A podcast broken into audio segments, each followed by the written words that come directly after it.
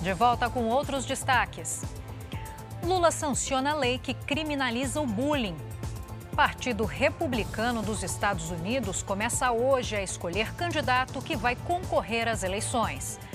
É agora, no Jornal da Record. Oferecimento Bradesco. E para você, o que vem primeiro em 2024? O presidente Lula sancionou hoje uma lei que criminaliza o bullying e o cyberbullying. A Narla Aguiar já está de volta com os detalhes. Narla, é com você.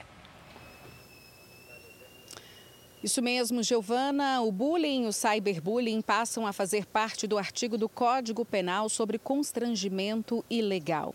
São considerados atos de intimidação, humilhação ou discriminação realizados sistematicamente mediante violência física ou psicológica. O chamado cyberbullying terá pena de até quatro anos de prisão e multa. No caso do bullying, apenas multa. A mesma lei também prevê aumento da pena em dois terços para homicídios de menores de 14 anos praticados em escolas. Giovana. Obrigada pelas informações, Narla.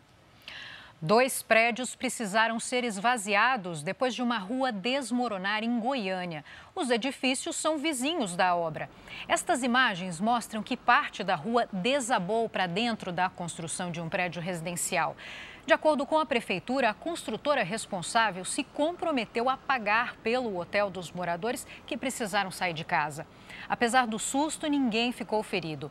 As causas do acidente vão ser investigadas. E a justiça concedeu liberdade provisória ao motorista que tinha sido preso por atropelar e matar um idoso de 62 anos na Grande São Paulo. Vamos falar com a Gabriela Dias para ter mais detalhes. Gabriela, boa tarde. Oi, Giovana, boa tarde a todos. O motorista estava embriagado, de acordo com o teste do bafômetro. O acidente aconteceu ontem à noite, aqui em Itapevi. O motorista Daniel Abreu, de 45 anos, tinha acabado de sair de um bar no momento em que atropelou o homem de 62 anos, que estava de bicicleta. O idoso morreu na hora. O condutor ainda bateu em duas motos e, por fim, colidiu contra um muro. Os motociclistas ficaram feridos e foram levados a hospitais da região.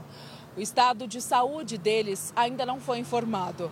Após audiência de custódia, Daniel Abreu, que trabalha como motorista de ônibus, foi liberado pela Justiça, recebeu liberdade provisória. Ele terá de cumprir medidas cautelares e pagar fiança de 25 mil reais. Giovana. Gabriela, obrigada pelas suas informações. Fora do Brasil, começaram hoje, no estado americano de Iowa, as primárias do Partido Republicano.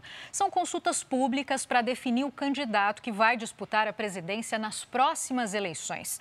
O ex-presidente Donald Trump, o governador da Flórida, Ron DeSantis, e a ex-embaixadora Nikki Haley são os três principais candidatos. Trump é favorito. No estado, os eleitores se reúnem em escolas, bibliotecas e quartéis de bombeiros para decidir qual nome deve participar dessa corrida eleitoral. O maior problema neste ano pode ser o clima. As temperaturas de menos 17 graus podem fazer muita gente desistir de sair de casa. Eu fico por aqui. Você continua com o Bate com Cidade Alerta. Uma ótima semana.